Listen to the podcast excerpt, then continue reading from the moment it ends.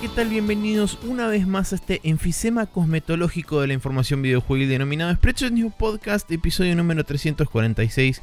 Mi nombre es Maximiliano Carrión y estoy, como siempre, reunido una vez más a través de la magia de la internet con el señor Nicolás Vivas Palermo. Hola Nico, ¿cómo estás? Eh, hola, hola. Eh, bien, estoy muy bien. Estoy abrigado adentro de mi casa. Eso siempre es buena señal. Eso es una buena noticia. Sí, eh, nada como sentirse eh, acogido por los ropajes que nos rodean. Eh, nada, la verdad que estoy súper bien con la situación climatológica que vivimos eh, para deleite de Rocío y otros oyentes que les gusta esta parte en la que bardeamos al verano. Eh, y nada, y ayer comí katsudon y aguante todo y, eso. Así que, qué rico. Perfecto, bueno, y también aprovechando para justamente continuar con nuestros greatest hits de la intro, tengo que un peso argentino equivale al revés, un dólar estadounidense equivale a 42,09 pesos argentinos según la data oficial de la bolsa de Google, eh, que no sé si es muy certera o no, pero es lo que hay. No voy a Bien. fijarme en el, coso de, de Wall Street ni tengo ninguna cosa de esa Sí, Un par Eh, de oyentes nos han pedido volver a eso, Neko nos había pedido volver a eso también, em, porque les gusta deprimirse. Sí, Em, yo creo que es más gracioso cuando es una temporal, porque después la gente lo escucha y se la pucha. Pero, sí, bueno, no sé. pero ahí está, Eh, 42. Estamos ahí. Eh, y con respecto al desayuno, para terminar con la trifecta, yo me tomé un simple café y un pan con manteca. No hubo demasiado, este, demasiada inspiración. yo desayuné una banana y almorzaré otra banana, porque los días que entreno eh, almuerzo fruta y el desayuno no había otra cosa. Así que. Perfecto. Em, bueno, pero todo esto lo estamos diciendo porque hay un comentario al respecto y vamos a agradecerles a todos los que nos hicieron comentarios también y nos, nos likean y sharean. Y esta semana en particular a Teodoro Cordura, Nicolás Charlie Álvarez, Rocío Córdoba, Jorge Peiret, Pairo, de Persona No Se Cae y Lorenzo Macalli. Sí, Eh. eh, el comentario particular viene de la mano de Rocío que nos dijo, hola, todavía no terminé de escuchar el episodio, pero vengo a bancar las microsecciones de la intro eh, entre dos puntos clima, a.k.a. bardea- bardeando al team verano, y gourmet, a.k.a. que están desayunando, eh, con un iconito de 100 y un gestito de idea que este, para la gente Un que tiene más de, de- 20 años no va a tener en ni realidad. idea de lo que estoy hablando, pero no importa, yo voy a sostener mi gestito de idea. Eh, Por ahí es de White Supremacy. También. Eh, Por otro lado, eh, yo le respondí a través de la cuenta de Expression News que se había olvidado justamente de la sección económica de, de- de la intro y también, este, por supuesto, es entendible que no sea el acorde porque el, el pesar de nuestra plata que vale cada segundo menos eh, es como Claro, porque peso y pesar. Claramente. Exacto. Bien. Eh, bueno, nada, sí, etcétera. Eh, pero Rocío siempre nos banca y nos da títulos alternativos y nos hace reír, así que muchas gracias. Eh, por otro lado, Teodoro Cordura eh, nos escribe: Buen programa, Barbas. Yo hasta el momento no hice refund de ningún juego que haya comprado, pero porque soy de los que comentaban que flasheaban el trámite tedioso de hablar con 6.000 representantes, fotocopia del DNI y primera orina del día. es bueno saber que no es algo tan engorroso como creía, dice. Em, hablando de VR de Nintendo, recuerdo que Maxi en su momento a la Switch, antes de ser Switch, la llamaba pelotita. Así ¿Puedo es. pedir un nombre para el VR elefantito? un saludo, muchachos. ¿Cómo Sí, se llamaría el VR El, elefantito? el, el, el VR elefantito. Eh, mm. VR Dumbo sería demasiado obvio, muy on the nose. Sí, Eh, intended, sí. Yo Em, creo que podría llegar a ser algo como este VR Sagarnapa o algo por el estilo. Eh, Está bien. creo que podría, podría andar por ahí. Déjame proponer Rogelio. Bien, perfecto. Rogelio. Sagar- Sagarnapa, a.k.a. Rogelio. Es el codename de development que tenía. Claro, está bien. El proyecto Rogelio. Es- terminó siendo VR Sagarnapa. Bien, perfecto. Bueno, si la gente quiere, por ejemplo, mandarnos este, mensajes, como ha hecho toda esta hermosa gente que nos escribió, eh, a través de diferentes medios de que cubre la, toda la vastedad de la internet, ¿cómo pueden hacer? Bien, pueden escribirnos un mail si quieren a sprechonews.gmail.com donde nos pueden mandar eh, comentarios extendidos, sugerencias de temas para discusión, etcétera. Eh, pueden escribirnos también directamente en el post del capítulo en facebook.com barra donde bastante gente nos deja feedback del capítulo en particular. También lo pueden hacer en Twitter, en arroba News. Y eh, por último están las preguntas que están en un en el botón de contactas en Facebook o piñados en, el primer tweet de Twitter. Eh, pueden acceder a un form donde pueden dejarnos preguntas para discutir en el programa. Eh, hoy tenemos una de, ellas de parte de uno de nuestros oyentes nuevos que mencionamos la otra vez, que la teníamos pendiente. Así que nada, hoy vamos a responder una de Nicolás Charlie Álvarez. Y, y nada, si ustedes nos dejan ahí, eh, es otra forma, además del mail, de sugerir contenido. Digamos, eh, pueden sugerir contenido en cualquiera de esas formas, pero digo, son las que pueden extenderse un poco más, quizás. Em, así que nada, esos son los medios que tenemos eh, y por favor comuníquense con nosotros. Así sabemos de ustedes y qué opinan y qué les gustaría que hablemos y hacemos mejor contenido para ustedes. Eso es correcto. Y ahora, habiendo dicho todo eso, nos vamos a ir hacia la primera sección oficial de este programa, que como siempre es ¿qué estuvimos jugando durante esta última semana?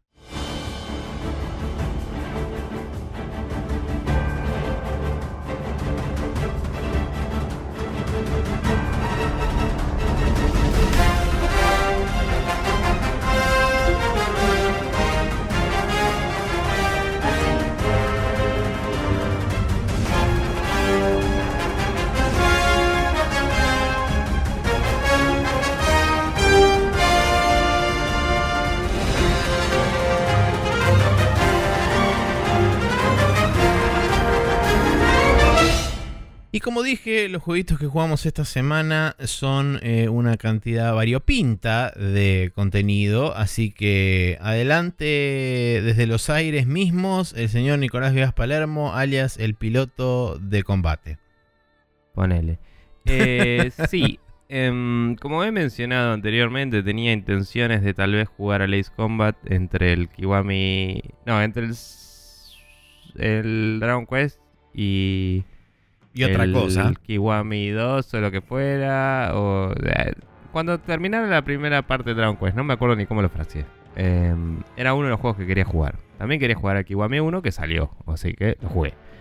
Em, entonces, eh, estaba viendo si lo compraba, qué sé yo, bla, bla, No estaba más la reward de Xbox de, que te regalen el 6. Eh, o sea, no lo daban más. Así que medio como que dije, bueno, no lo compro, voy a ver qué hago. Y lo dejé ahí. Y de golpe al día siguiente estuvo en oferta en Steam, 600 pesos menos. Y dije, bueno, está bien. y me lo compré. Así que eh, estoy jugando Death Combat 7. Eh, lo arranqué, voy. No, no pasé más de lo que te conté ayer. Voy por la tercera misión terminada. Sí, terminé la tercera. Eh, que digamos que pasan cosas aviónicas. Eh, eh, aviónicas muy grandes, ¿no? Em, creo que esa era la tercera, ¿no? La, de, la que tengo de, foto en mi Facebook, que es tipo... Sí. Sí.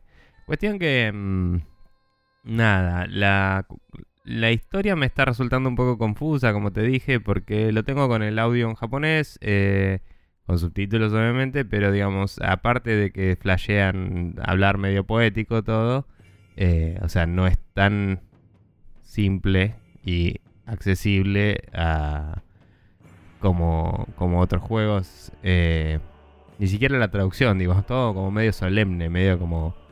Sí, eh, sí el, el, tono normal de lo normalmente de los de los 6 por lo menos del 4 en adelante siempre fue así bastante más solemne y en lo que respecta, por ejemplo, a lo que son las conversaciones de radio y qué sé yo, siempre son, este, digamos, bastante intrínsecamente relacionadas con lo que es la el hilo narrativo principal del juego. Entonces, muchas veces si te perdés esas conversaciones, hay veces que te quedan cosas inconexas a la hora de ver las cinemáticas.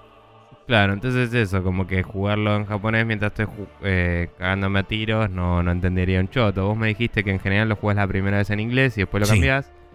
Voy a ver si hago eso. Total, se pueden rejugar las misiones y grindear puntitos. Entonces dije, bueno, puedo cambiar el lenguaje, volver a hacer las primeras tres tranqui. Em, que no son malas misiones. La primera me pareció un poquito en vole, o sea, mi primera impresión del juego fue medio, medio chota, honestamente. Em, y después como que mejoró. Eh, pero bueno, nada, la verdad es que ahora me está gustando. Em, como dije, no estoy entendiendo mucho, voy a ver si cambio eso. Em, los gráficos están zarpados, eh, los controles al principio me parecían un poco... Esto es una nueva palabra que sería a Guillo Leos, pero voy a usar la palabra finicky para definir los controles. Em, de los creadores de Floaty y, otros grandes éxitos. pero bueno, sí, como que hay que estar muy eh, muy al, encima de, todo porque te mueves un cachín de más y tu avión se va a la chota. Em, mucha sensibilidad, no sé si es la palabra correcta, pero es como sí, como que tenés que estar haciendo ajustes constantes, ¿no? Em, esa era mi primera impresión. Hasta que empecé a encontrar el ritmo un poco mejor y ahora soy un poco más competente. También el juego hace un mal laburo de tutorial que te va mostrando a lo largo de por lo menos las primeras tres misiones controles básicos cuando podrían haberte mostrado todos en la primera. Eh, entonces, realmente la primera y segunda misión se hubieran beneficiado zarpados si hubiera sabido cómo hacer un, que mantener los dos gatillos te hace colear, básicamente, en el aire. Em, y también le contaba a Neko que yo había jugado las primeras dos misiones. El otro día lo veo a Neko y le digo, no, estoy jugándolo, bla. Eh, no sé cómo girar el, el radar, le digo, que, es como el, el, sí, el timón, de cola. Como sea, sí. Que le digo, no, no sé cómo girarlo. Y Neko me dice, no sé si los aviones funcionan así. Le digo, sí, pero no sé cómo se hace. Eh, y es como que te lo enseñan en la tercera misión también. es como, dale, es algo básico. O sea, había momentos en los que tenía eh, mi mira directamente al lado de lo que quería dispararle. Y tenían que girarme avión y apuntar para arriba porque no sabía ajustar el, el timón, ¿me entendés? A eso me refería con que terminaba yéndome a la mierda porque obviamente estaba haciendo movimientos re complejos para algo que debería ser simple. Ahora que lo sé, eh, es otra cosa. Em, no es que sea súper increíble, pero cuando terminé la tercera misión, a pesar de haber recibido daño y cosas, el puntaje me tiró A, ¿viste? Y es como, bueno, bien, o sea, no soy un manco, perfecto.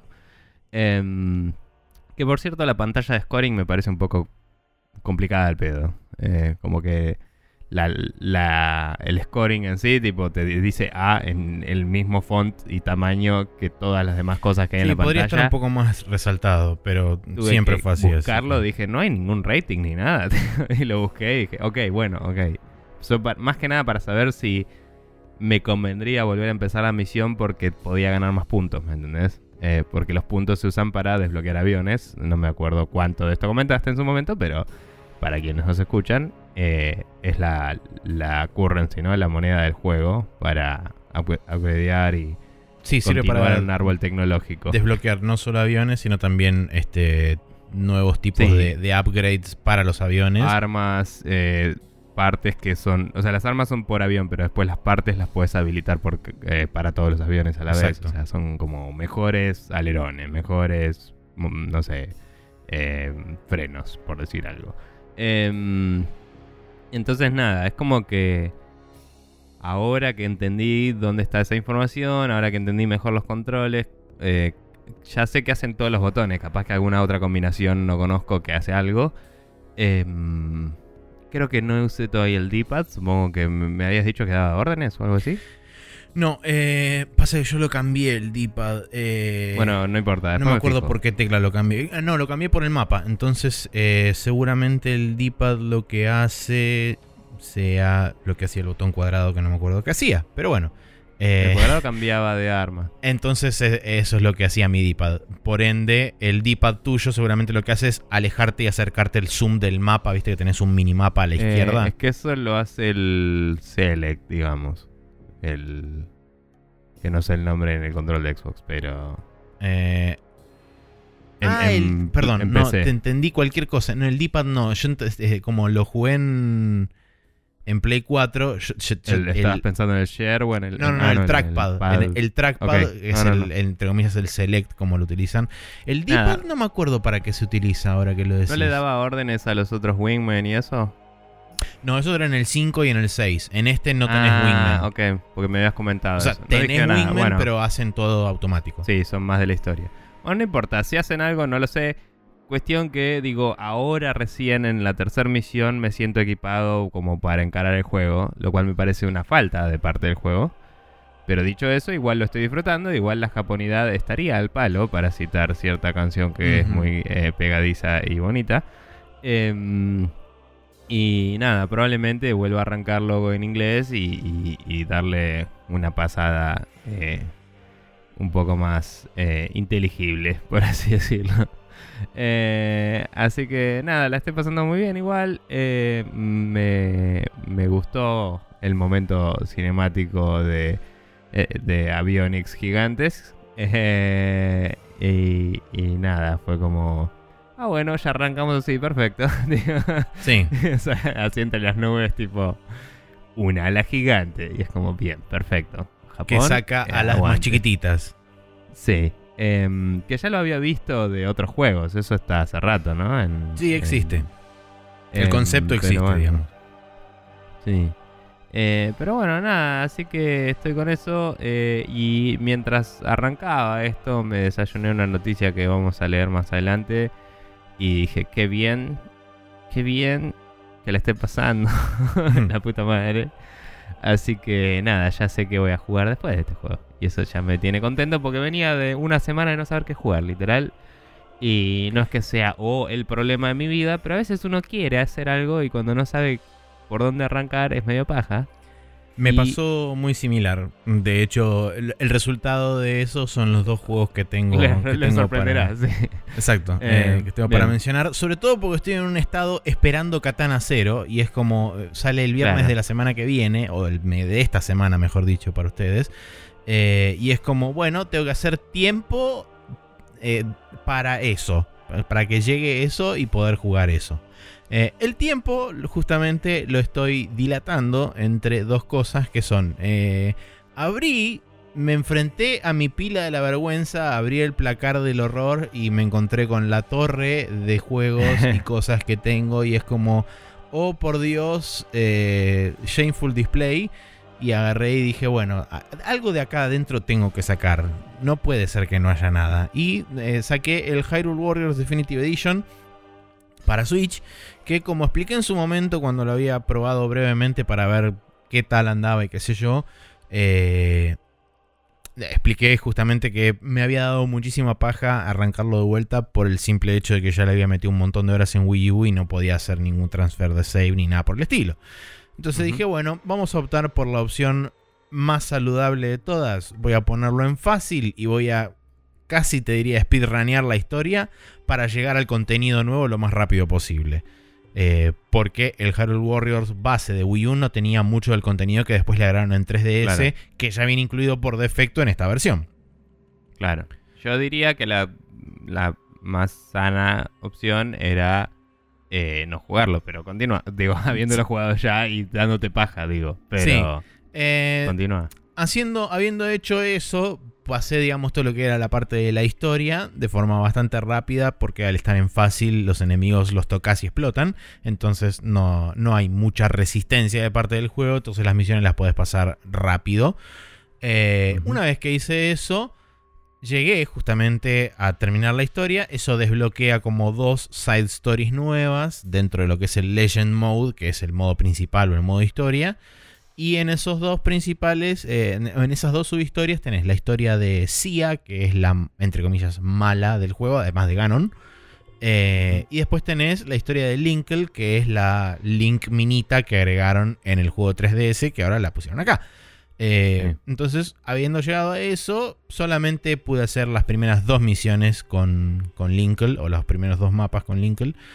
Eh, es muy diferente, por lo menos a lo que son el, típico el típico encare de, de, cómo jugás con Link o con Zelda, que son más tipo con espada y escudo o con espada simplemente Zelda. Y la gran mayoría de los personajes que puedes usar a lo largo de la historia principal del juego, salvo uno o dos magos que son, entre comillas, nuevos, personajes nuevos para la historia. eh, en líneas generales todos utilizan espada, entonces se controlan y se manejan de forma similar. Eh, Linkle tiene dos crossbows, o sea, dos, este, dos Sí, eh, ballestas. ballestas. Ahí está. Eh, y entonces es como bastante diferente porque tenés como un rango, un espacio donde vos podés estar más lejos. Son bastante más de control de área, o sea, los ataques son más de barrido. No tenés, si bien vos con Link tenés como movimientos tipo el, el movimiento circular que está exagerado para justamente poder limpiar hordas y hordas de enemigos como son los Musou clásicamente. Pero digamos que los ataques del crossbow de Linkle ya están digamos más pensados desde cero para hacer ataques de barrido para así poder eh, obliterar, porque es una palabra que últimamente están usando mucho los rayitos y Sí, inconscientemente se me pegó en la cabeza. Eh, así poder destruir la mayor cantidad de enemigos posibles eh, con muy pocos movimientos. Entonces eh, es como diferente e interesante. Y la historia es bastante bla en líneas generales también, porque es como un mishmash de un montón de gente. eh, y esto es como medio te cuenta la historia de, ah, no, de repente apareció esta piba y se le invadieron la casa a los bichos monstruosos de Ganon. Y ahí está, eso es lo que pasó. Eh, ah, go, destroy. Y es Claro. como, bueno, perfecto, sí, dale, vamos para arriba. Eh, ¿Cómo era que decía en, en el Breath of the Wild que decía tipo la primera quest era tipo defeat Ganon? Sí, es la como, primera quest "Listo, es- suerte. Claro, destruí la vida. Eh, Pero bueno, nada, eh, no hay, no tengo mucho más que decir. Sí me sorprende eh, que corra lo bien que corre. Está bien que es un juego de Wii U en, en esencia, pero la verdad que corre muy bien. Corre en su mayoría a 60 FPS. Hay lugares donde hay demasiado quilombo en pantalla y es Sí, como sí. se atora un poco. Pero Eh, diría que la mayoría de los musos en cualquier plataforma sufren de eso por, es, por la cantidad de enemigos. Quizás en PC los Dynasty Warriors se la banquen, pero depende de la PC. Eh, Y depende del port que haga Koei Tecmo, porque no suelen También. ponerle demasiada gana eh, a los, a los Mm. ports de PC. Eh, siempre hacen lo mínimo indispensable. Pero bueno, en líneas generales, la verdad que es un port eh, súper, súper correcto. Eh. Funciona bien. Y no investigué los demás modos porque, bueno, quiero concentrarme primero en hacer la parte de la historia nueva con, con estos personajes nuevos. Y después... ¿Habías solo jugado la historia en el, en el de Wii U? Había jugado la historia y había jugado un poquitito de lo que ellos llaman Adventure Mode, que es cuando que es el mapa 2D del, Zelda. Del 1. Eh, sí. Exacto, que está dividido como una cuadrícula y vos te vas moviendo por diferentes cuadrículas de, de ese mapa y podés ir como realizando diferentes acciones y Mm. dependiendo de las acciones que tomes, por ejemplo, hay, hay, cua- hay cuadrados de ese mapa que te permiten entrar o habitaciones secretas o te permiten Sí, sí, descubrir ítems o lo que sea. Que aluden al juego original y te exponen encuentros. Exactamente. Eh, sí, ese es el modo que cuando lo revelaron me pareció más, entre comillas, interesante. Por. eh, no por el factor nostalgia en sí, sino por el concepto de reusar el overworld de otro juego de esa forma, ¿no? Es Sí. como. Es, es interesante a nivel game design, si querés. Lo, que qué lo loco que tiene es que hay varios, eh, digamos, juegos representados ahí. No es solamente el que tenés el Zelda 1, tenés el Zelda 1, eh, hay uno, ¿El creo del que es- 2 está? Eh, no, está el del Twilight, hay un, un escenario similar del Twilight Princess, hay un escenario similar Mm. al... Eh, ¿Cómo se llama este otro?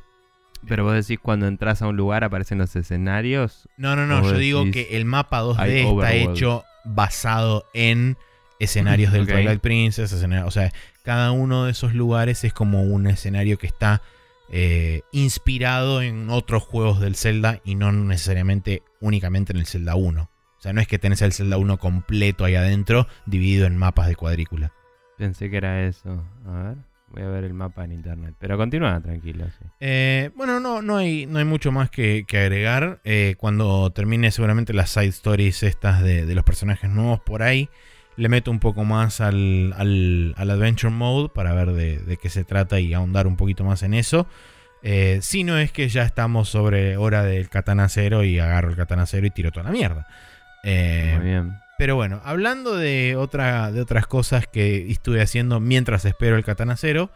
eh, de nuevo, buceando a través de mi catálogo de Steam y viendo qué carajo puedo jugar. em, me encontré con algo que tampoco sé cómo compré, ni cuándo lo compré. Son Sí, cosas. vi- me puse a buscarlo y dije, ¿qué carajo es esto? Maxi no me dijo esto. No, por eso no, no sé. No, un día apareció en mi. En mi A mí se me hace que una persona llamada Nicolás Bacchiani tuvo algo que ver con esto. No sé puede ser, vos. puede ser que en algún rapto de, de violencia compradora masiva haya clicado sobre cosas y dice, eh, comprar, comprar, ya fue. Yo, Eh. yo le explico a la, a la gente, ¿no? El modus operandi de esta situación. Eh, en general, nuestro amigo Neko, em, que mm, posee contactos de- del tipo compra-venta de videojuegos Yuppie, eh, viene y dice, che, ¿qué- hay- ¿alguien quiere de esto? Y, y vos decís sí o no y te prendés o no. Em, y nada, suena mucho más turbio de lo que es, pero... Sí. Pero es como que sí, uno puede acceder a productos y servicios a cambio de dinero. Em, Igualmente, eso, eh, digamos que esta no sería exactamente esa situación porque, como dije, lo compré en Steam. Así que no tendría mm, sentido que me ofreciera algo que lo puedo conseguir a través de forma digital. Por eso no sé cómo es que llegó a mi catálogo, pero ahí está. Eh, la por ahí te cuestión lo es regaló que... alguien. ¿Cómo? Por ahí te lo regaló alguien. Eso lo puedes chequear después de última si te interesa. Pero Eh, sería interesante saber cómo hacer eso porque no lo sé. Pero bueno. Ok, después lo vemos. Eh, bien.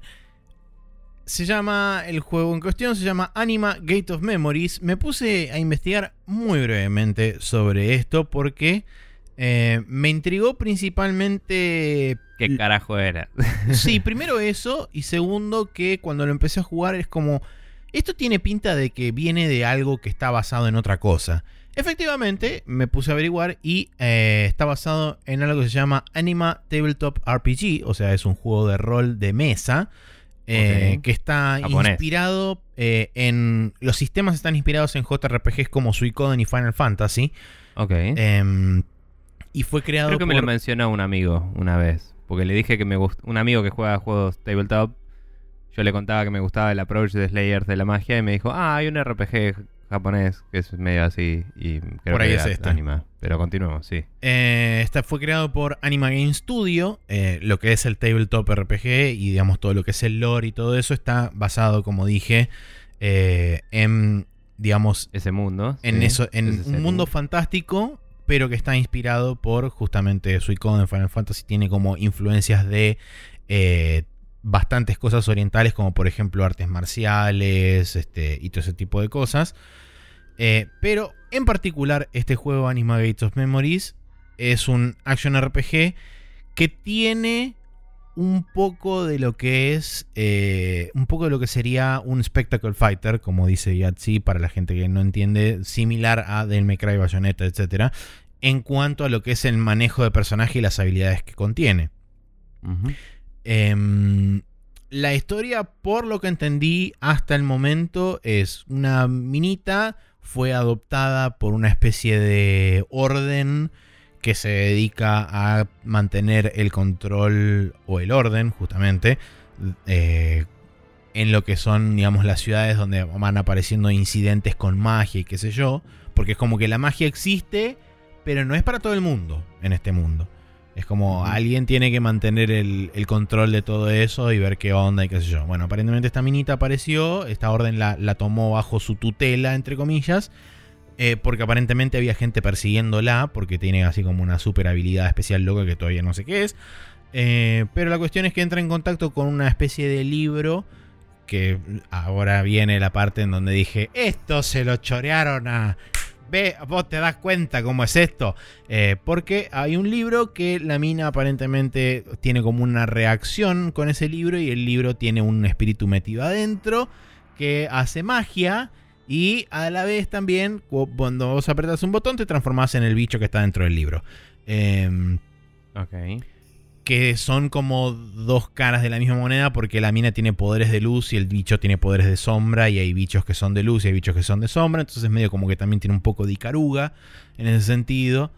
Eh, ¿A, qué pensás que le robaba? Eh, al Nier, puntualmente. Nier. Eh, mm, yo creo que debe haber una obra de ficción muy anterior de es posible, totalmente es posible. Porque Sakura Card Captors, por ejemplo.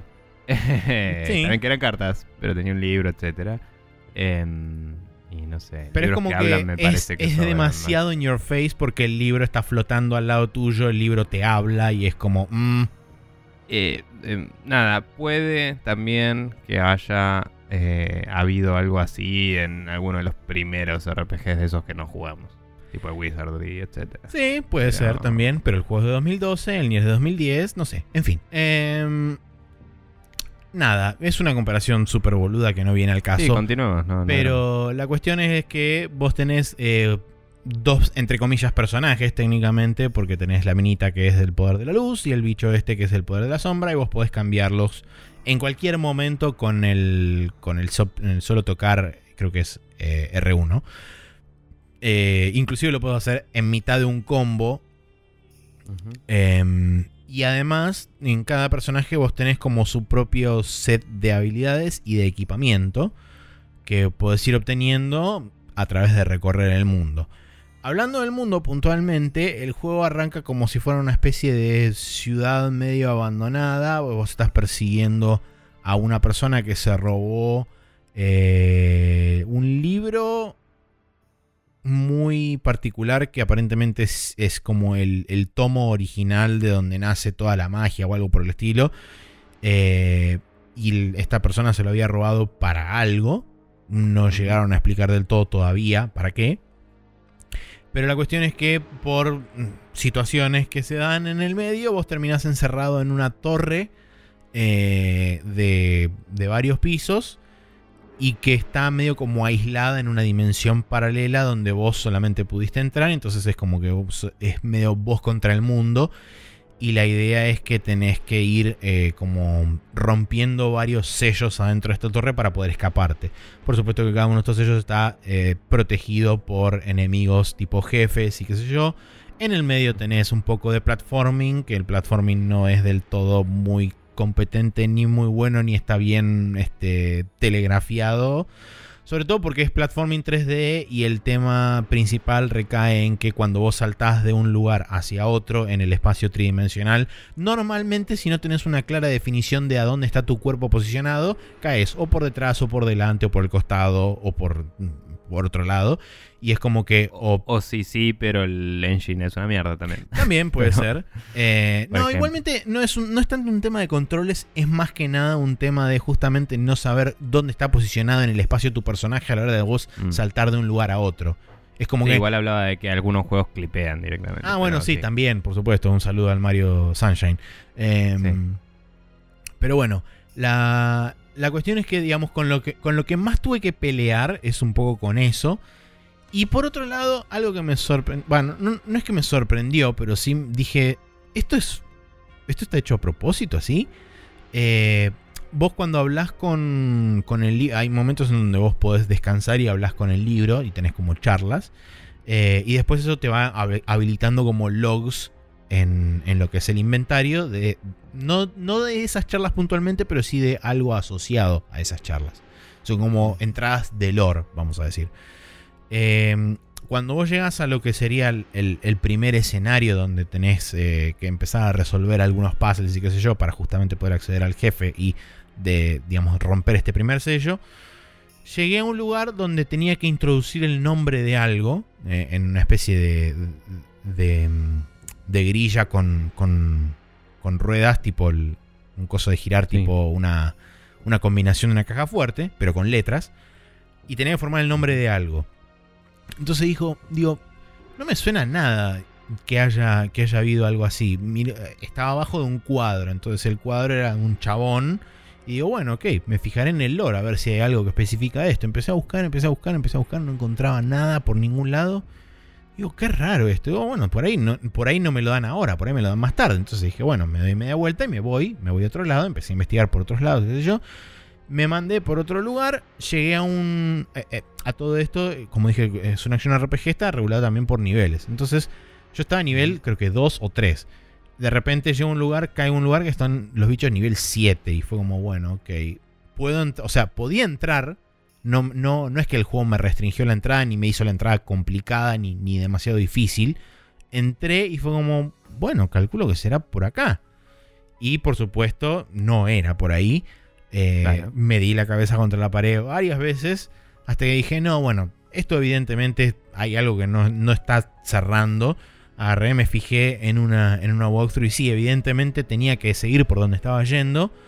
Pero en la walkthrough simplemente me ponen el nombre que tenía que, que poner en el, en el cuadro ese y no dicen de dónde carajo salió ni de dónde carajo lo sacaron. Y fue como, ¿y pero cómo carajo puedo yo adivinar eso? Si no está en ninguno de los lugares donde yo busqué donde lógicamente podría llegar a estar. Ajá. Y fue Y como... nunca supiste. Eh, sí, no, nunca supe. Pero bueno, digamos, fue el, el momento donde dije. Y. mm, se- eh, Sí, quizás no.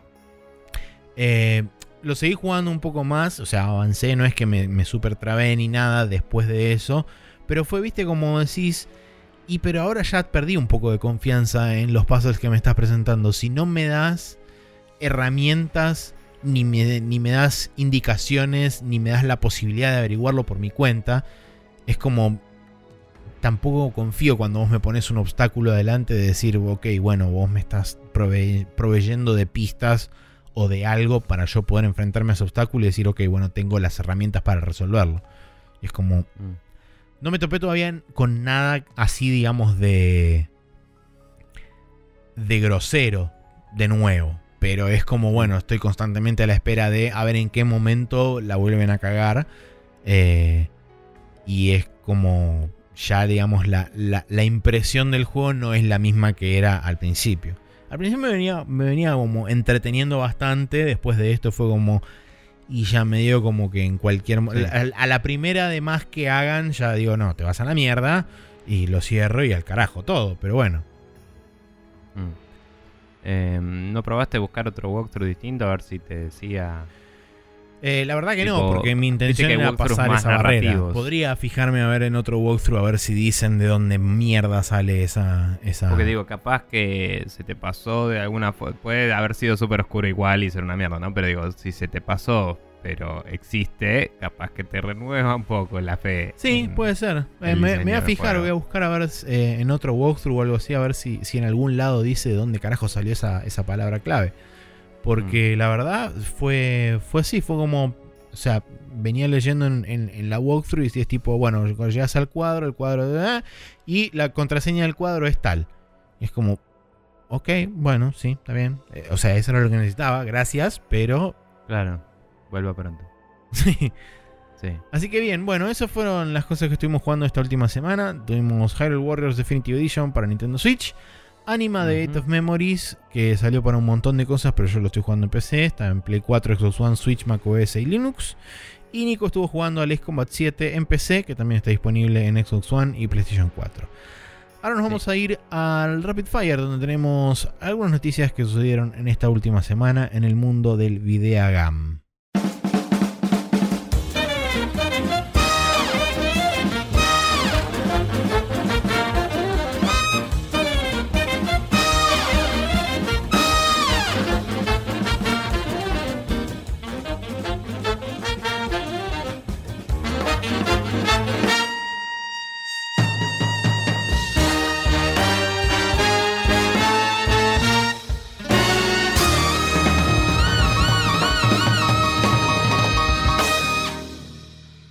Y aquí estamos en el, eh, en el Rapid Fire. Ahí está. Eh, iba, ya iba a arrancar diciendo la palabra que viene a continuación, que es el de la primera noticia que tenemos aquí, que dice, ¿querés spyware? Acá tenés.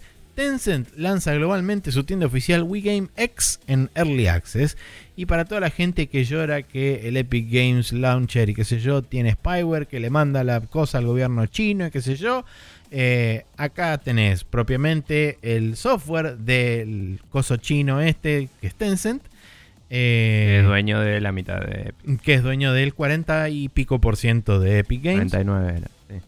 Eh, que bueno, sacó de forma internacionalmente, traducido en inglés, eh, su plataforma de distribución WeGame X, así es como se llama, en versión 0.01 que está disponible para bajar eh, en forma de Early Access. Em, aparentemente por ahora solamente tiene 17 juegos.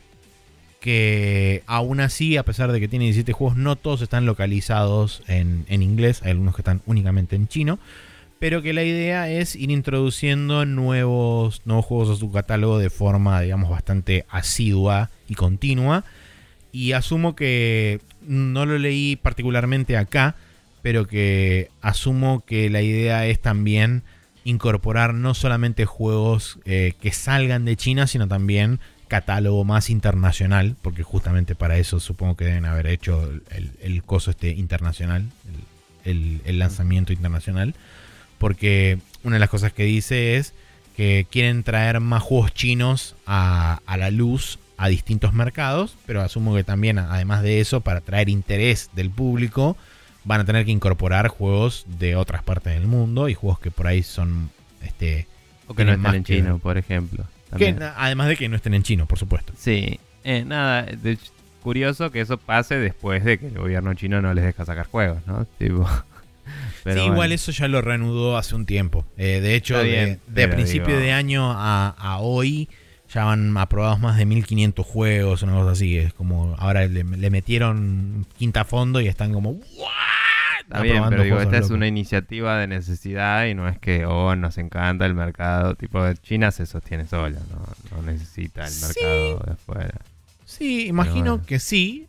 Aún así creo también que esto es medio una movida de Tencent de decir, eh, quiero más eh, y querer controlar el mundo completo.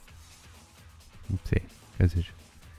Pero bueno, em, por otro lado tenemos una noticia que algunos estarían esperando en el mundo. No conozco a nadie acá personalmente que Yo tampoco. Pero bueno. Eh, hay mucha gente que se arrepiente de sus nicknames viejos, no sé por qué, eligen mal o, lo que sea. Eh, y quieren cambiarlos. Entonces Sony les da la posibilidad con su super sistema de cambio de ID que finalmente está live en los servidores de Sony. Eh, solo puede causar issues en como 40 juegos hasta donde sabemos y issues mucho más serios en otros 10 juegos y probablemente en muchos, muchos, muchos, muchos otros. Así que nada, si quieren arriesgarse a hacer este cambio, lo pueden hacer desde Settings, Account Management, Account Information, Profile, Online ID. Em, recuerden que la primera vez era gratis, después había que pagar o algo así. Sí, eh, la primera vez es gratis. El, la, eh, digamos, revertir a tu primer nombre también es gratis. Eso es siempre gratis. Pero a partir del segundo cambio de nombre sale 9.99 para los que no tienen plus y 4.99 eh, para los que tienen plus. Sí. Cuestión que, eh, nada, se listó, como decía, algunos de los juegos que tienen problemas del estilo... Eh, es un abanico muy grande, ¿no? Pero problemas con saves, problemas con registro de contenido que descargaste porque está asociado a tu cuenta. Entonces, cuando tu cuenta cambia de nombre, se caga porque antes ese era el ID, porque son idiotas. Eh, y cosas por el estilo. Entonces, eh, los juegos con problemas, entre comillas, eh, incluyen juegos del estilo Killzone Shadowfall, Assassin's Creed 4 Black Flag, The Last of Us, Titanfall 2, Warframe y PlayStation VR Worlds, por ejemplo. Después, juegos que dicen tener problemas serios, que creo que incluyen pérdida de contenido pago, que era uno de los que decía. Eh, son Everybody's Golf, Little Big Planet, 3, eh, perdón. El Disc Jam, Just Dance 2017, Onrush Worms Battlegrounds, eh, The Golf Club 2 y eh, MLB The Show 14, 15 y 16. Esos son juegos que aparentemente te pueden hacer perder cosas por las que pagaste plata y me parece medio imbécil. sí, recordemos que ellos están asegurando que eh, juegos a partir, eh, publicados a partir del 1 de abril de 2018 fueron desarrollados con compatibilidad para este cambio de, para este cambio de nombre, pero que aún así hay juegos que fueron lanzados después de ese, de, ese periodo del 1 de abril de 2018 que tienen problemas y justamente está reflejado en esa lista de 40 juegos que tienen algunos problemas y los 10 juegos que tienen problemas serios. Por ejemplo, Onrush fue un juego que fue lanzado en el año, el año pasado, 2018, en septiembre o algo así. Aún así está dentro de la categoría de Serious Issues. Entonces, es como, bueno, ok. Sí, cualquiera. Pero bueno. Eh, nada. Eh, yo sigo opinando que todo fue manejado para la mierda y que eh, labura mejor en tus bases de datos.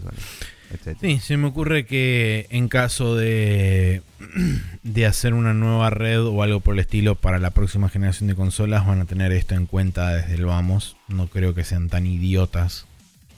Digamos que no cambió el estándar de que es una buena key en una base de datos desde que nosotros empezamos a programar antes de la salida de la Play 3 hasta ahora.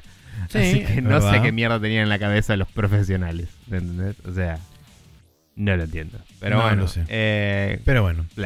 Siguiente noticia es que Square Enix confirma que Octopath Traveler estará disponible en Steam y en el Square Enix Store el 7 de junio, pero después se arrepiente de hacerlo y borra el anuncio. Eh, porque aparentemente eh, fue por un tema de que todavía no estaba publicado en Steam, ni para preordenar, ni para wishlistear, ni nada. Entonces Square Enix básicamente bajó el post que había hecho en su blog. Eh, a espera de que se mm, asumo propagara por las redes para que estuviera disponible a través de Steam, por lo menos para wishlistear. y después haría el anuncio propiamente dicho. Pero bueno, esto supongo que debe venir como, como consecuencia de que se filtró la, clasificación del rating board de Corea. Em, entonces Square Enix dijo, bueno, ya fue. Anunciarlo total faltan dos meses. Em, así que bueno, eh, un juego que eh, previamente era exclusivo de Nintendo Switch, ahora también va a estar disponible en PC a través de Steam y el Square Enix Store. Para el que no sabe, el Square Enix Store es un store digital que existe hace mucho tiempo ya eh, pero es que está solamente en formato web. O sea, tenés que entrar a squareenix.com barra mechoreo todo la plata.com. Eh, bueno, y este entras ahí y compras cosas eh, por cientos, cientos y miles de millones de dólares más de lo que podrías pagar en cualquier otro lado. Creo que lo recuerdo lanzando en, no sé si fue cuando salió el Sleeping Dogs o la versión de Director Cut del Sleeping Dogs, pero... A través del Square Enix Store fue que vendían ediciones limitadas, por ejemplo, del Nier Automata, vendían el mm. concierto de Nier Automata a través del Square Enix Store. Eh, hay varias cosas, venden merchandising. Estaba pensando de hace cuánto están, digamos. Pero sí, también venden remeras, cosas. Es por lo menos digital. 2010, fácil. Sí, sí, por eso. Pero bueno, nada, eh, Sí, es un juego que ha tenido críticas mezcladas. Dicen que el sistema de combate está bueno o curiosidad, parece ser que es literalmente lo mismo que Bravely Default, el sistema de combate. Hecho, es la misma gente de Bravely Default el juego. sí, pero digo, la cosa que más le halagan al juego, fuera de lo visual, que también se le halaga, em, viene del juego anterior. Eso es lo que digo. Em, que también tenía muy lindas visuales. Entonces es como, bueno, tal vez no mejoraste particularmente. Pero... Em, Sí, recordemos que también hay anunciado una precuela que va a salir para mobile en Japón por ahora. Y hay rumores bastante fuertes sobre una secuela que no sé si fue oficialmente anunciada o no.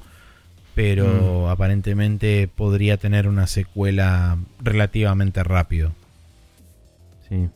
Em, pero bueno, veremos. Lo que importa es que el 9 de mayo ya sabemos que vamos a jugar los que estamos en PC con eh, eh, ciertos miembros en Standing Ovation.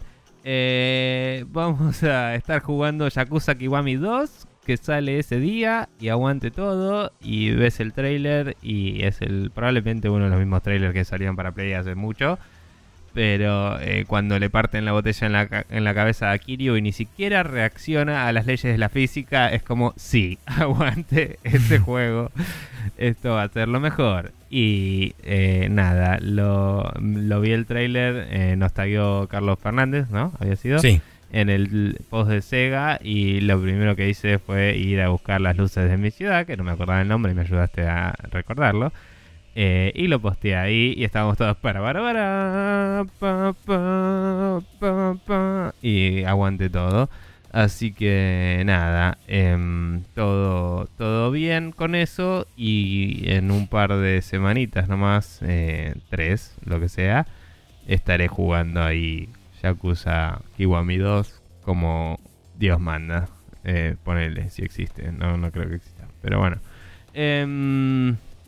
Nada, esa es la última noticia que tenemos el día de la fecha. Sí, eh, ante última noticia, porque si la cámara me acompaña, eh, podemos Ah. hacer un paneo hacia eh, el estadio solar de nuestro planeta y vemos eh, en alto contraste una figura que se acerca a raudas velocidades y que grácilmente se deposita sobre el piso saludando cual princesa de la zanahoria. eh, con, Viste que saludan así con la manito que va y viene, medio como un, Sí. un vaivén loco. Bueno, así con este, cierta gracia y este parsimonia. ¿De qué estoy hablando? De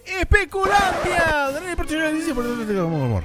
En esta ocasión tenemos que Microsoft, y esto es un rumor aparentemente muy fuerte, que Microsoft estaría planeando unir en un solo combo el Game Pass con eh, Xbox Live en un servicio llamado Game Pass Ultimate.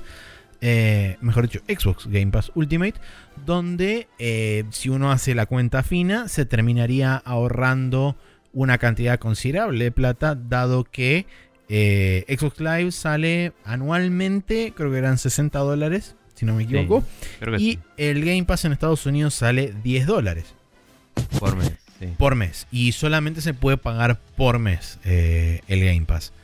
Entonces habrá que ver cuál es el, el combo, digamos, propiamente dicho. Pero ya dijeron que, eh, o sea, el rumor habla de que saldría 14.99 por mes. Eh, Eh, este, digamos, este nuevo Game Pass Ultimate. Y digamos, haciendo la cuenta con el precio, digamos, estándar de Xbox Live eh, por mes, más el Game Pass por mes, creo que está en 18 o 10 17 dólares, una cosa así. Entonces te, te terminas ahorrando un cierto dinero. em, eh, capaz si, si pagás Gold por mes. claro, pero- claro, claro, por eso. Pero digamos, si pagás el anual de Gold, te sale lo mismo.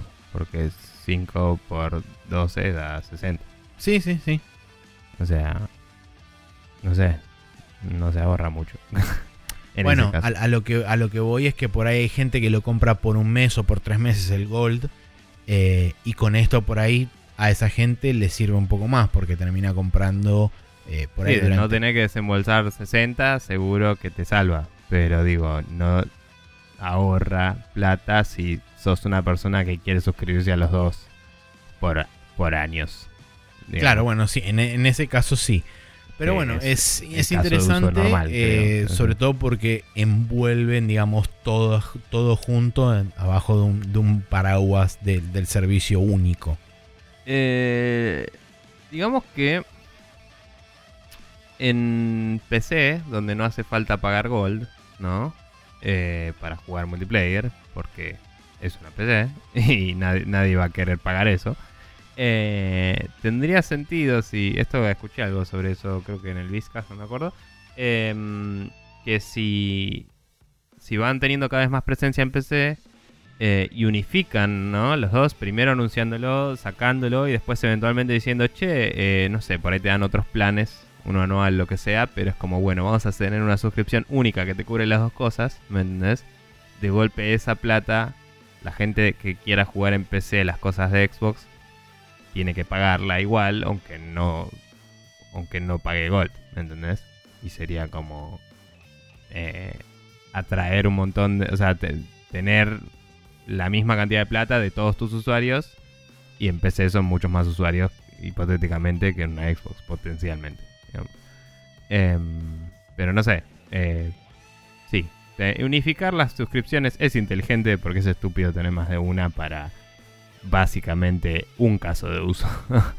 Eh, y de paso, si, si de- eventualmente decís, bueno, las otras suscripciones las de Preco, ¿no? Y solo queda esta, eh, ponele que ajustan el precio, lo que sea.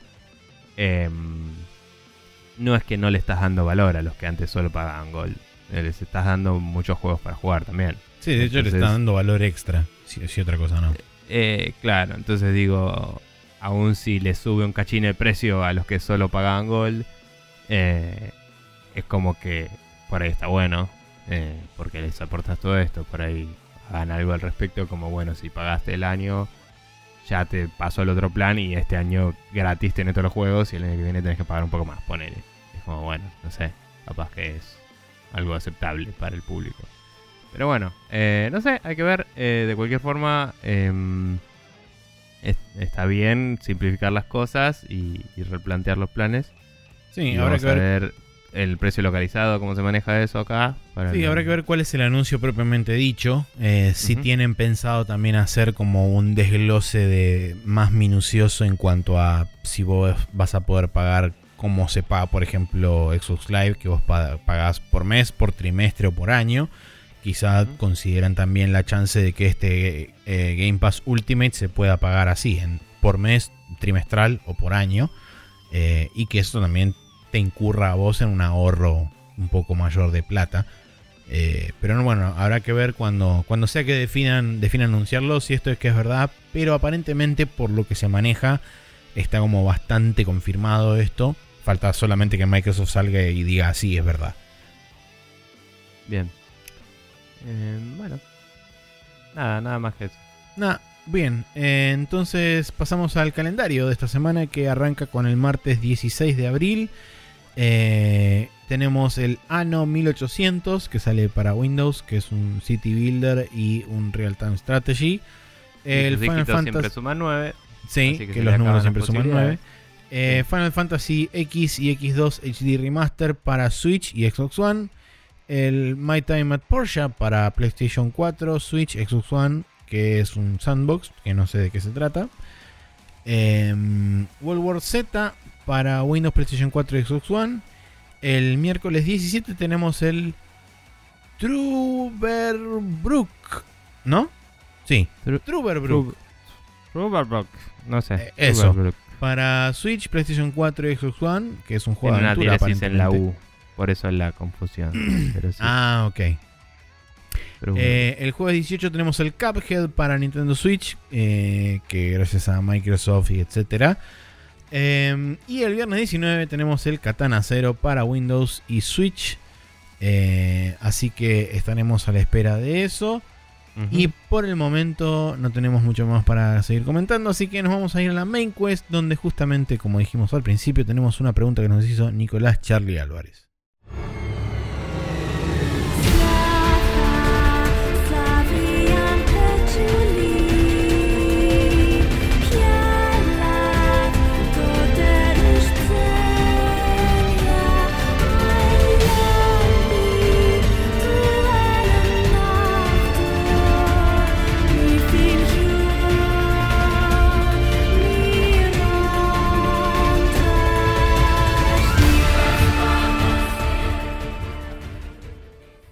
Estamos en la main quest donde tenemos una pregunta que nos hizo, como dije antes, Nicolás Charlie Álvarez a través de nuestro Google Forms. Y la pregunta tiene que ver con todo el revuelo que se armó este último tiempo sobre el Epic Store y demás. Porque dice, hola, quería preguntar... Eh, y los exclusivos, sí. Eh, hola, quería preguntar qué opinaban sobre los, eh, las decisiones estratégicas de Epic sobre el, entre comillas, robo de exclusivos de Steam, a Steam.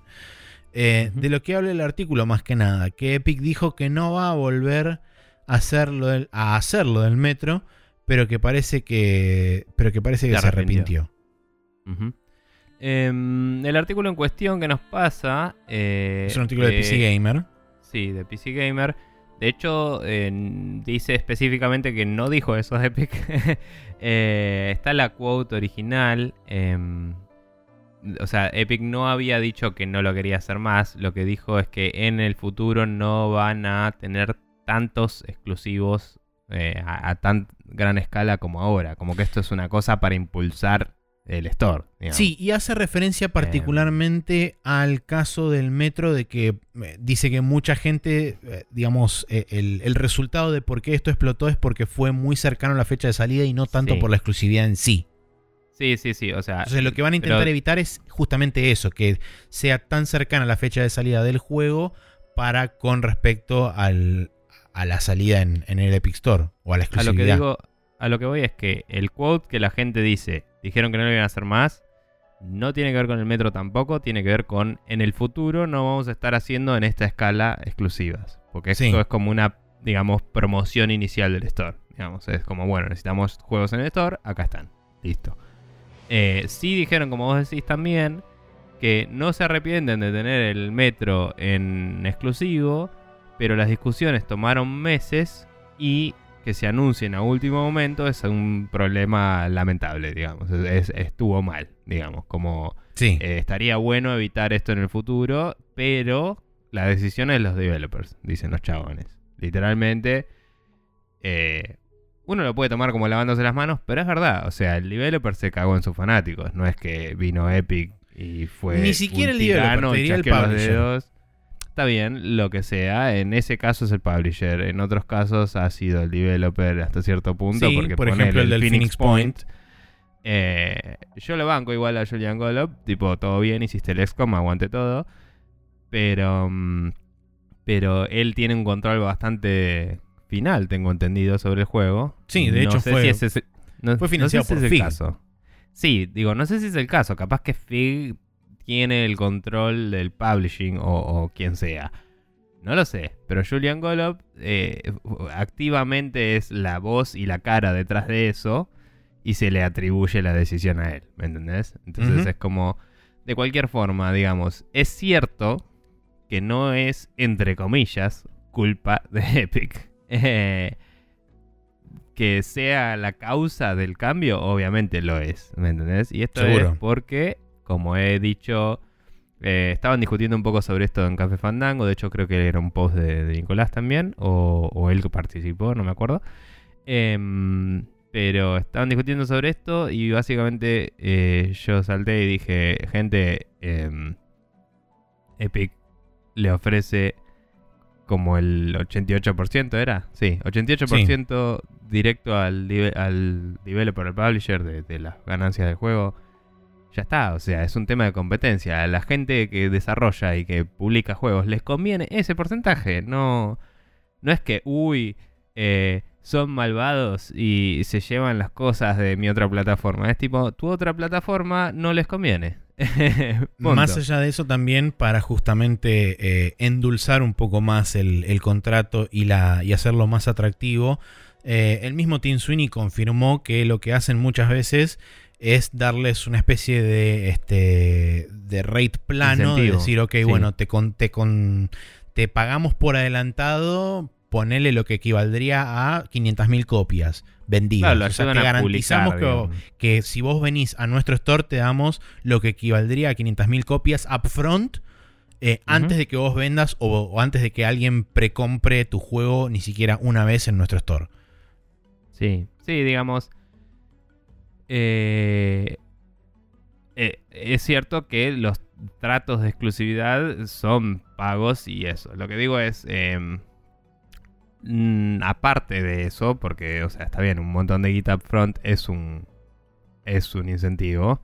Si sos un juego que está a punto de salir, que tenés un cierto renombre, un cierto perfil, eh, el sacrificio, entre comillas, de tu imagen de cambiar el volantazo, lo tenés que tener en cuenta también, o deberías, digamos. Entonces digo, por eso, a largo plazo también les conviene. Y por eso lo, no es solo plata, me parece. Me parece que es razonable para ellos. Quizás es solo plata, no lo sé. Lo que digo es, es negocios, al final la decisión la tiene el publisher y es cierto que en el caso de el Metro, em, el volantazo se dio al final y en el Phoenix Point eh, estamos cerca de la salida, pero es un juego que está en desarrollo todavía hasta desde hace un tiempo. Y Creo que teóricamente sale en septiembre de este año. Sí, y ese es un problema que quizás tiene más que ver con el crowdfunding que con, que con la exclusividad del juego, etcétera. Porque cuando vos pagás en crowdfunding un juego y te promete copias en una plataforma en particular, eh, que después te lo cambie, te cambió los, los términos y condiciones, ¿no? Em, eh, pero bueno, lo que digo es Ahí, ahí hasta capaz tenés bases legales para un refund, ¿me entendés? O sea, porque es como yo te, puse plata para esto. Más allá de que hablamos muchas veces de que un Kickstarter es una donación, etcétera.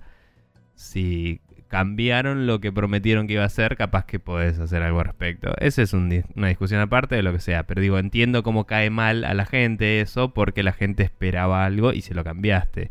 No es la primera vez, no es la última vez y no siempre es sobre dónde se vende el juego. A veces el juego que bancaste porque iba a ser una, aventura gráfica copada, de golpe es una aventura gráfica que en el medio tiene una secuencia de stealth que es una garcha y una de combate porque aguante diversificar el gameplay y de golpe es un monstruo un frankensteiniano horrible, ponele. Eh, no es un ejemplo particular, estoy imaginando porque sí. Pero... Mm, pero bueno, digo, es como que los chabones pueden eh, flashear, tipo, uh, de golpe tengo un montón de plata y agregarle mil cosas al juego y cagarla igual, ¿me entendés? No es solo eso. Entonces, ese caso no lo tomaría tan a pecho. Lo del metro, sí es cierto que si es como dice Epic y están hace meses negociando, tampoco me parece que, Epic haya hecho algo inmoral. El tema es que la decisión se tomó en un momento que ya deberían haber dicho, che, ya fue, salgamos en Steam. Sí, Eso, y por otro lado está también el tema de que todavía no se conocía públicamente que iba a existir un Epic Store, desde, digamos, al momento en que ellos iniciaron las charlas con eh, Deep Silver para justamente hacer la transferencia. Em, entonces fue como. Es cierto que sí, que el publisher puede decir, che, hasta que no tengas el store, no voy a decirte que sí.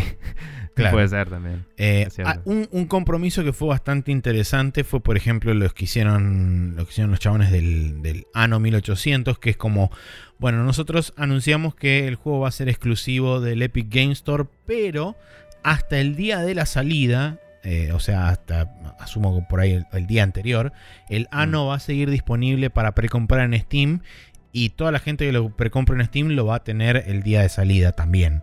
O sea, una situación similar a como fue la de la del metro, pero que el metro básicamente levantó las preorders ni bien lo anunciaron, pero dijeron que iban a respetar a que todos aquellos que habían preordenado el juego a través de Steam les iban a dar, les iban a habilitar su copia el día 1. Eh, lo mismo va a hacer aparentemente la gente del ANO, pero que van a retener, digamos, el, periodo de preorder hasta la fecha de salida del juego. Mm.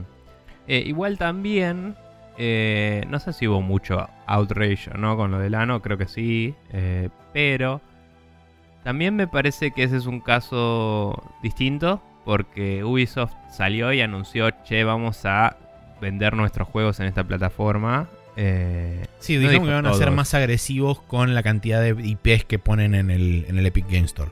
Claro, no había dicho todos, pero digo, cuando tu empresa ya hizo un comunicado oficial, eh, es como que es una decisión ejecutiva que va a suceder. Es como que ya está establecido que esa es la dirección a la que van. Y también como que disocia, ¿no? Eh, la decisión del developer y el publisher es como, bueno, claramente esto fue una decisión del publisher y después es un tema mío si quiero bancar al publisher o no, pero el developer lo puede seguir ideológicamente bancando, ¿me entendés? Sí. es como eh, todo al final es un tema de percepciones y de opiniones, me parece. Em, personalmente me parece que es una estrategia válida el buscar, eh, el buscar eh, juegos exclusivos cuando estás lanzándote al mercado y queriendo competir contra literalmente una de las empresas más grandes que hay en la industria, ¿no? Sí. Em, más allá de que vos sos una de las más grandes que hay en la industria también, digo, es como que el hacer el user base, el, establecerte como competencia en un mercado en el que no existías técnicamente, em, no es fácil. Y en ese sentido lo considero, como decía, una estrategia válida y útil. Eh, dicho eso, em, eh, hubo situaciones desafortunadas, como decíamos, con el metro, etcétera, pero, eh, no sé, digamos, eso fue porque coincidió, como decías vos, con el lanzamiento de la plataforma. Antes no había uno y de golpe sí. De ahora en más, eso no va a pasar más a ese nivel. O sea, es como, bueno, la gente ya hoy... Sí, la gente ya hoy está decidiendo en qué store va a estar. Eh, entonces, eh, no me, me parece que fue un problema de tiempos. De justamente de, bueno, son juegos de alto perfil, juegos de mucho renombre, que ya tenían pre-order, gente esperándolos, y, y el volantazo eh, cayó mal a todo el mundo, y es como, bueno, tiene sentido. Em, pero yo creo que la situación se va a normalizar y que eh, la competencia no es mala, ¿no? Incentiva, como hemos dicho varias veces, a que Steam mejore. De hecho, Steam mejoró mucho desde que, desde que GOG ofreció un par de cosas más y GOG ni siquiera le compite a la escala que le está compitiendo el Epic Store, ¿viste? O sea, Steam está tratando, está compitiendo a nivel imagen con las otras stores más que nada, porque la mayoría de los demás no les llegan a los talones, pero cuando ofrecen una cosa que ellos no tienen, ellos tienen que buscar su respuesta, porque ellos son los que tienen todo, entre comillas. Eh, y creo que hace bien tener más. Sí, yo eh, en este último tiempo, sobre todo después de lo que fue la, charla en la GDC, donde ellos revelaron un par de números que hay que confiarles. Eh, ¿Cómo? ¿Ellos quiénes, perdón? Epic. Em, revelaron un par de números sobre cantidad de usuarios, sobre cómo se dividen esos usuarios en cuanto a, uso y demás del Epic Story, em, con respecto a qué otras plataformas utilizan y qué sé yo. Eh, me hace un poco de ruido el hecho de que ellos digan que la mayoría de su, de su user base dentro del Epic Store en PC particularmente eh, o no usó Steam nunca o usó muy pocas veces Steam, o sea, no lo usa asiduamente, o sea, no es su, no es su storefront principal, vamos a decirle. Em, entonces es como que, digo, si vos tenés tu, tu user base que no conoce Steam, cuál es el. cuál es el motivo o cuál es la ganancia de comprar exclusividades y de traer gente de, Steam a tu plataforma. Si vos tenés un montón de usuarios que no conocen siquiera Steam, o sea, ni siquiera saben que esos juegos están en Steam. Em, yo me permitiría decir varias cosas acá. Primero, eh, recordemos que el store eh, es una iteración sobre el launcher de Unreal. Eh, y que cualquier persona que estuviera jugando un juego de Epic lo tenía. Y podés estar jugando un juego de Epic en PC sin haber comprado nada nunca en PC, por ejemplo, porque la mayoría eran gratis. Creo que todos eran gratis, los que estaban en Epic Store, en el, Epic Launcher. Estaba el Unreal Tournament, que nadie lo juega y no sé si sigue o no. Eh, estaba el Unreal Engine, si sos un developer. Y estaba el Fortnite y, el otro, el de. El Shadow Complex. Que creo que ese era el ah, que podías comprar. El Shadow Complex es cierto. Sí, capaz que fue una prueba, ¿no? un caso de prueba. Em, que tiene sentido, ahora que lo decís. Eh, pero bueno, dicho eso. Eh, ponele. O sea, el Fortnite explotó tanto. Que yo creo que es creíble que mucha gente que por ahí tenía una PC más o menos, porque el Fortnite que yo sepa corre en PCs más o menos, em, lo haya bajado para probar y de golpe listo, es un usuario activo, ¿me entendés? Pero eso no significa que sea un usuario que compra o que usa un store digital en PC. Eh, recordemos que nuestro mercado local eh, se basó siempre mucho en piratería, en ROMs, en cosas que por ahí te llevan a tener una PC y jugar en PC. Eh, no a todos, pero a muchos. Pero en Estados Unidos jugar es jugar en una consola, en tu tele de 77 millones de pulgadas y comiendo doritos. O sea, no, no me parece raro que si esa gente se instala en una PC eh, el coso para jugar Fortnite no haya usado Steam. No significa que no lo conozca, no, o sea, porque yo no, no hablo necesariamente desde la experiencia, pero digo, si yo entro en una nueva consola o en una nueva plataforma eh, como usuario y tiene más de un store, ponele, ¿no? Entonces entro a un store y, digo, bueno, juego este juego a ver qué onda. Y me gusta, no, no importa. Pero de golpe me entero que hay otro store que tiene más cosas, capaz que voy a irme a ese, ¿me entendés? Eh, capaz que la gente que estaba ahí, aunque no usara Steam, es tipo, bueno, ya estoy en la PC, ya estoy jugando en PC, a ver qué más hay en PC y tenés el Steam. Entonces digo, capaz que es un tema de retención también de esos usuarios. Eh, no solo de ganar los que tiene Steam, que, los números indican que son menos. ¿Me entendés? Hmm. Eh, no sé, de nuevo, hacer exclusivos a la plataforma eh, trae gente, eso es sabido. No necesariamente son gente de Steam, por ahí es gente de consolas que dice, che, este juego me interesa, eh, y, tengo una PC, lo voy a jugar ahí, qué sé yo. No sé, no sé cuál es el... Ellos sabrán, tienen infinita plata. Pero digo... Sí, sí, además tienen telemetría suficiente, por lo menos de lo que es Fortnite, para saber mm. este, incluso demográfica de gente que juega, si gastan o no plata dentro del Fortnite, etcétera. a lo que voy es, eh, si vos te vas a comprar uno de estos juegos eh, en PC, ¿no? Vos usuario. Y estaba por... O sea, y, tu opción era Steam originalmente, pero de golpe no tenés otra opción que el Epic Store. Eh, es como, bueno, sí o sí les vas a dar plata a ellos. Y en teoría, si ellos confían en que su plataforma anda bien, es como que vas a tener una experiencia satisfactoria y vas a decir, bueno, puedo empezar a coleccionar juegos acá. También, ponele. Y es como, bueno, en ese sentido, es como, bueno, vos querés algo, yo lo tengo, comprame, y si te gusta cómo fue, pues comprame de nuevo. Es muy básico eh, el, el- Claro. el coso. No sé, es como. Pero bueno, no, no, no, no, no somos eh, eh, expertos en mercadotecnia, No, particularmente. eh, este, somos aventurados en el tema y más que nada nuestras acepciones. Sí, eh, no nuestras acepciones vienen por básicamente leer mucho y estar más o menos informado de lo que pasa usualmente dentro de la industria. Más Y comprar muchos, muchos jueguitos que no. También, sí. Eh, pero bueno. Eh, sí, nada, pero entiendo lo que decís igual. Yo creo que es muy simple, Maxi. eh, fuera de todo esto que dije recién, que tendré razón en alguna cosa y en otra no, no lo sé. eh, si vos entras a un lugar, como dice, eh, como decían en Deadpool 2, tipo, si vos entras a la cárcel, lo primero que haces es ir a pelearte contra el más capo. sí, eso es verdad. Y, y es como, no sé, si, si vos le ganás una Steam, es como, che, le ganó una Steam. Listo, estás en las noticias, la gente te compra a vos, ¿me entendés? O sea, aún si no te ganaste el público de Steam y lo, el público de Steam te odia. Eh, Sí. entonces es como, también es un poco de prepotear capaz. Eh, de nuevo, no creo que sea algo particularmente eh, poco ético lo que están haciendo. Quizás la moral es dudosa de...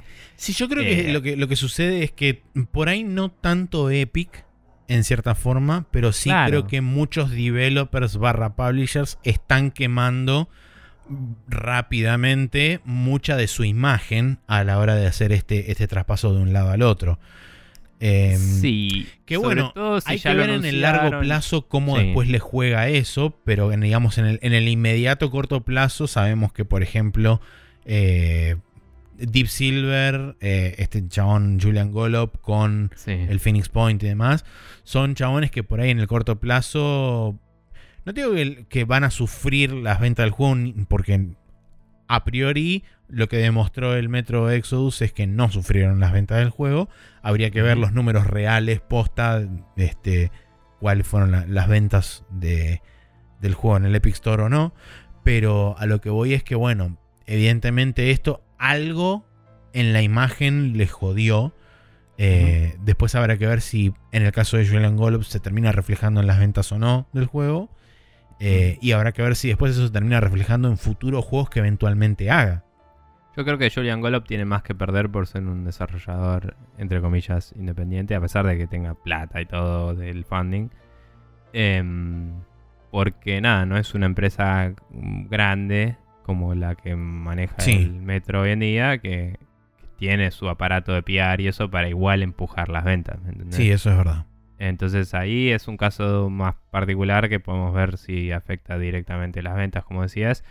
Eh, también creo que de última, si a Epic le importara, eh, porque yo no creo que la opinión popular de Epic esté bajando, sí creo que en los foros y eso se lo bardea un poco. Entonces si a Epic le importa esa parte de su imagen, lo que sí puede hacer es no eh, negociar eh, tratos con developers que ya anunciaron fecha de salida en otras plataformas de PC. Eh, es como, bueno, ya tenés una fecha escrita. entonces no, porque yo quiero que en esa fecha estés en mi store y no en la otra. ¿Me entendés? Claro. Eh, eso sería quizás la única cosa que digo, bueno, Epic podría hacer esto para, entre comillas, quedar mejor. Pero me parece que no están quedando particularmente mal ellos. Eh, con, con la gente que no es fanboy. tipo, los fanboys Sí. te van a odiar igual. Eh, sí, te van a odiar a lo que hagas. Sí. Pero bueno.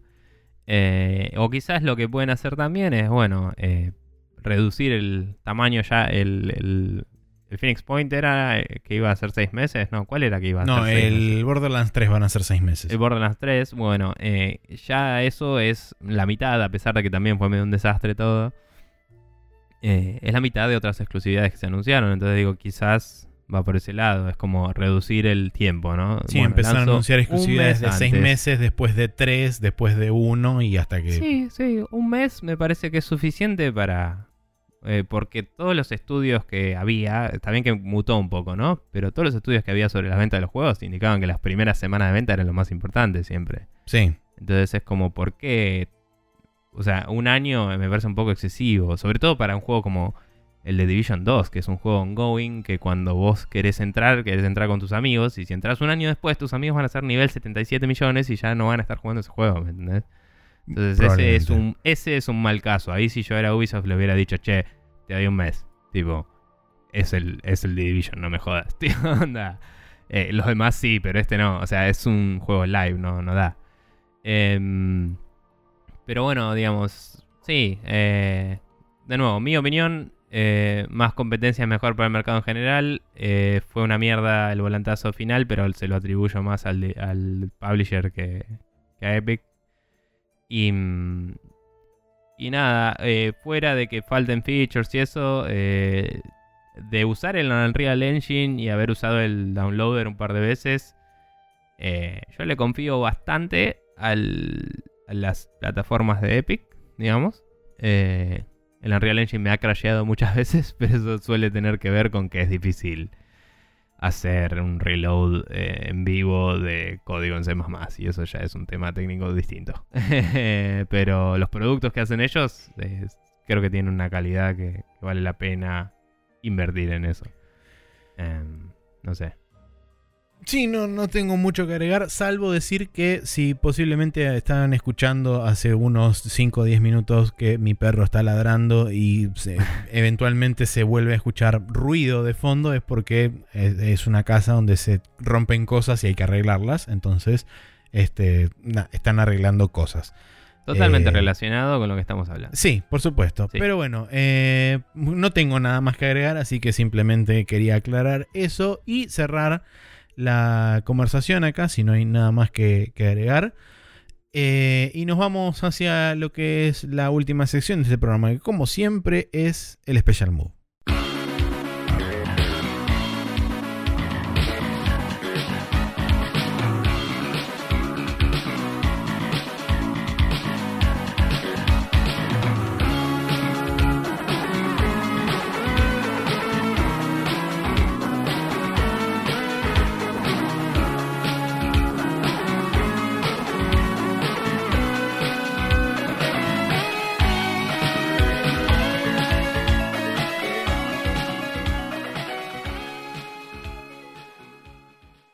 Y aquí estamos en el Special Move, donde Nico nos va a hablar de agujeros negros y yo les voy a hablar de otra cosa. Bueno, los agujeros negros son esa cosa que están tan de moda ahora eh, con todos los chicos y, y la cosa, eh, etcétera. Ahí está. Y que se fetichiza en forma de minita de anime también. Porque, por supuesto, Sí, ya hay un Black Hole Chan. Porque iba a suceder, la sí. vida. Eh, pero bueno, nada, se sacó una foto de un agujero negro y la gente eh, se preguntará, ¿pero cómo? Y nada, hay una charla, una TED Talk de mm, hace un tiempo, creo que era de finales Dos o de tres años 2016 o algo así, eh, que hablaba de cómo iban a hacer para sacar la primera foto del agujero negro. em, y está, eh, la charla está dada por eh, una, en ese momento estudiante, creo que ya se recibió. De, Sí, de hecho fue la, la, digamos, la líder a la hora de, crear el algoritmo de ensamblamiento eh, Sí, de toda la data que vino de todos los telescopios del mundo. Sí, no me acuerdo si era computer scientist o qué la mina, pero es como que labura en lo que se suele eh, atribuir sí, a, a, digamos, eh, Espaciociencia. Sí, eh, computer vision y, y cosas de esas. Computer vision es procesamiento de imágenes por computadora que en general implica generar imágenes o mejorar imágenes con algoritmos, etcétera. Claro, La no charla- es que es Vision con una computadora en la cabeza. Claro, que Vision ya es una computadora. Pero no importa. Cuestión que eh, la, la charla está interesante porque te cuenta qué requerimientos tenía para sacar una foto de algo tan lejano, que es la primera pregunta que se nos cruzó con unos amigos cuando vimos la noticia. Y a mí se me han ocurrido un par de boludeces y lo hablé con vos y iba más o menos por ese lado según me decías, pero claro, no pensamos en el tamaño del telescopio que hacía falta. Mm. Em, y acá te explica eh, justamente todo eso, cómo, qué tamaño de telescopio hacía falta, cómo no podían hacer eso ni a palos y qué hicieron en vez de eso. Eh, y eh, explica bastante bien para los que quizás saben un poco más de cómo funciona el machine learning y eso, cómo evitaron el, el bias, ¿no? el, el- el- el sesgado de la máquina a hacer lo que uno quiere. Porque cuando uno le enseña a una computadora a hacer algo con Machine Learning, le dice, si yo meto esto, espero esto. Si yo meto esto, espero esto. Y así, le das un dato y esperas un resultado, siempre. Hasta que de golpe le tiras un dato que no le decís qué resultado esperás y te tira un resultado. Y eso suele ser correcto. Así funciona. Es así de cualquiera, es fuerza bruta pura y es medio místico. Entonces lo que tenés que hacer es saber qué datos al- alimentarle y cómo hacer controles. Entonces la mina dice, si nosotros solo le decimos las cosas que queremos ver, nos va a dibujar lo que queremos ver. Exacto. Entonces le vamos a decir cosas que queremos ver, cosas que vemos y cosas que capaz podríamos ver y, tratar de eh, ver si los resultados son parecidos. Eh, entonces te cuenta todo esto y cuando ves que eh, pasando el mismo algoritmo logra más o menos lo mismo, es como que bueno, em, se, se hace un- una validación con eso, ¿no? Eh, al final sigue siendo un estimativo y no es ciencia 100% dura, pero eh, no desmiente lo que se sabe, lo cual mantiene eh, el status quo, que así funciona la ciencia, es como, es así hasta que se demuestre lo contrario. Em, pero bueno, es interesante la charla, está bueno, es, es bastante didáctico, no te lo explica de una forma tan técnica que sea una pata en los huevos. Sí, además es relativamente y es cortita. comprimido todo porque Sí. lo explican 10 minutos, una cosa así. Sí, sí, creo que duraba 15 minutos toda la charla. Pero nada, está, está buena la charla. Eh, véanlo. Bueno, eh, yo por mi lado tengo un video. eh, recientemente, eh, esta semana, o la semana pasada mejor dicho, salió el primer capítulo de la segunda temporada de One Punch Man.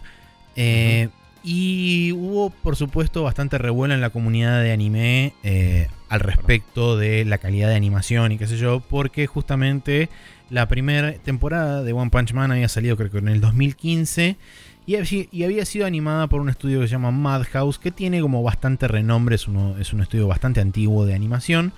eh, y tiene bastante renombre por ser justamente un estudio donde la calidad de animación es muy buena y, demás. Ent- y, digamos lo que es la, las acciones en escena también están como muy bien animadas, está todo muy bien cuidado y demás. ¿Qué pasó? Eh, por razones que el video después ahonda en lo que es la segunda mitad del video, em, del 2015 se dejó pasar tiempo hasta que recién en 2018 se anunció que iba a venir una segunda temporada, pero con un cambio de estudio involucrado. Se pasó de Madhouse a JC Staff.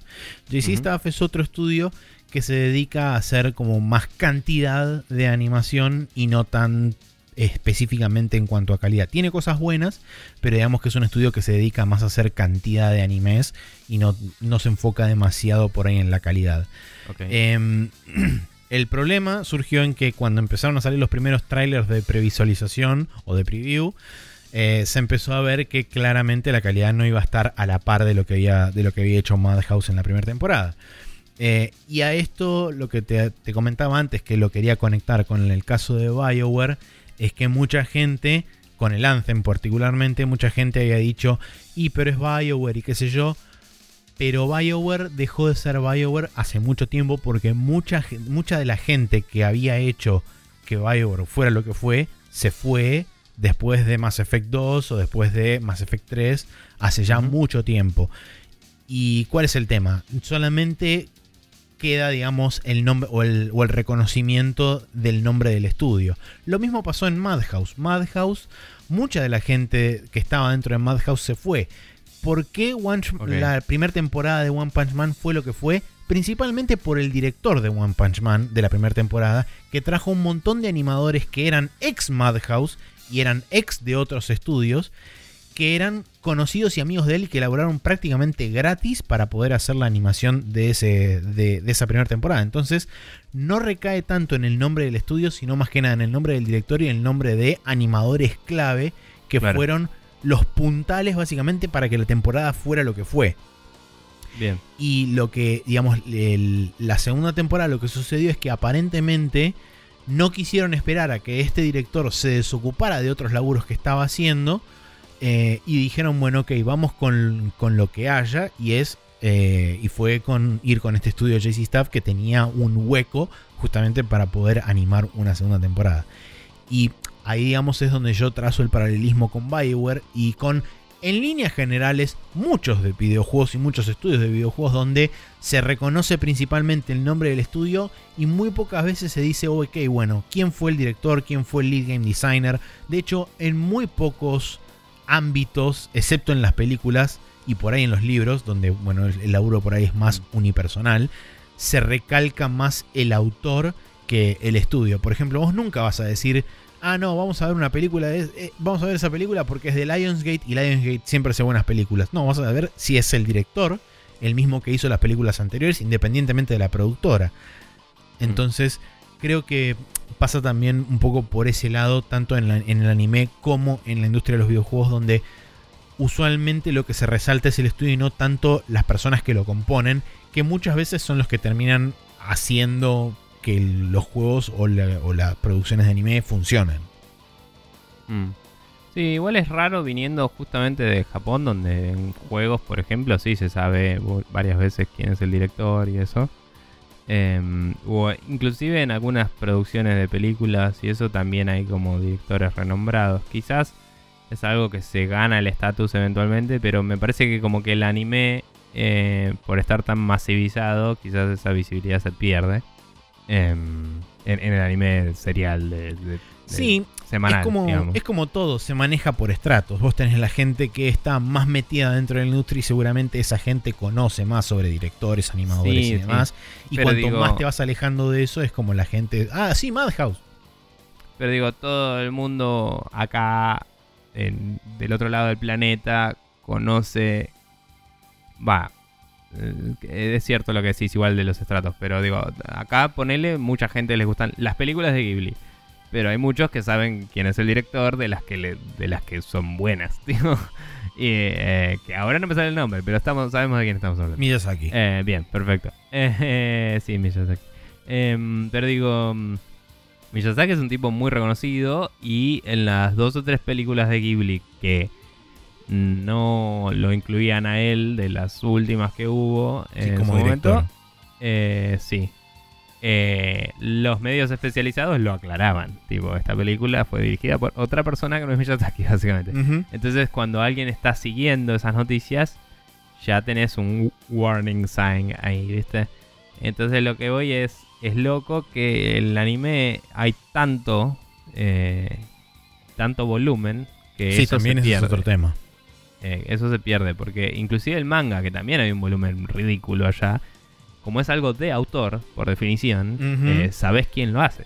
Eh, y, no cambia de dibujante o lo que sea. Es como en general que ahí, es el mismo siempre. Ahí incurrís en otro problema que es los ayudantes, porque usualmente no es solo el mangaka. Hay muchas veces que los ayudantes también ayuden a construir mucho lo que es el laburo del manga también. Sí, pero digamos, en general en un arco argumental no varía, aunque sea. Y de última decís, che, Bleach la cagaste, la concha de tu madre, por ejemplo. Así, un ejemplo al azar, tipo, después de que rescataron a Rukia todo es una mierda, capaz. Es algo que puedes decir. Entonces digo, no sé, pero digo, en general hay, hay como secciones que es como, bueno, esto es algo atómico y, y, cerrado y está bueno.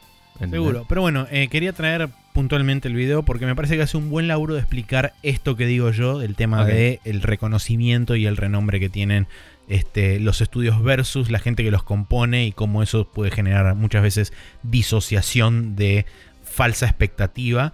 Eh, y eso, digamos, paralelizado al mundo de los videojuegos donde también ocurre y bastante. Bueno, bien. Eh, gente, recuerden que se pueden suscribir a nuestro contenido eh, si nos buscan como Spreadshot News en iTunes, por ejemplo, o en cualquier gestor, en realidad, de, de podcast que ustedes estén, seguramente estemos ahí. Em, estamos en archive.org, donde están todos nuestros capítulos subidos. Estamos en Spotify también, donde pueden suscribirse a nuestro podcast. Eh, estamos en Google Play Podcast, whatever, eh, como se llame, que nadie lo usa que yo sepa acá, pero en otros países quizás sea más relevante. Y nada, de todas esas formas pueden suscribirse a nuestro podcast. También tenemos directamente el feed si quieren, que es sprechonews.com barra podcast. Si copian esa URL y la pegan en su eh, gestor de RCS o podcast favorito, se enteran en cuanto sale el capítulo. Eh, por otro lado, recuerden que tenemos nuestro canal de YouTube ahí, eh, que es un archivo más que nada, pero cada tanto subimos algún tema que nos pinta poner al final del capítulo porque aguante. Y, y tienen esa playlist de lo que sobra de Spreadshot News. Y si no, tienen un montón de videos en los que jugamos juegos y grabamos cuando éramos jóvenes y teníamos sueños de que nuestro sitio fuera más grande que solo el podcast. Pero ¿para qué mierda hacer más que solo el podcast? Aguanta. Además, Eh, como dijimos siempre, somos dos. Sí, O sea- somos dos. Hemos sido tres, pero somos dos. Em, así que nada.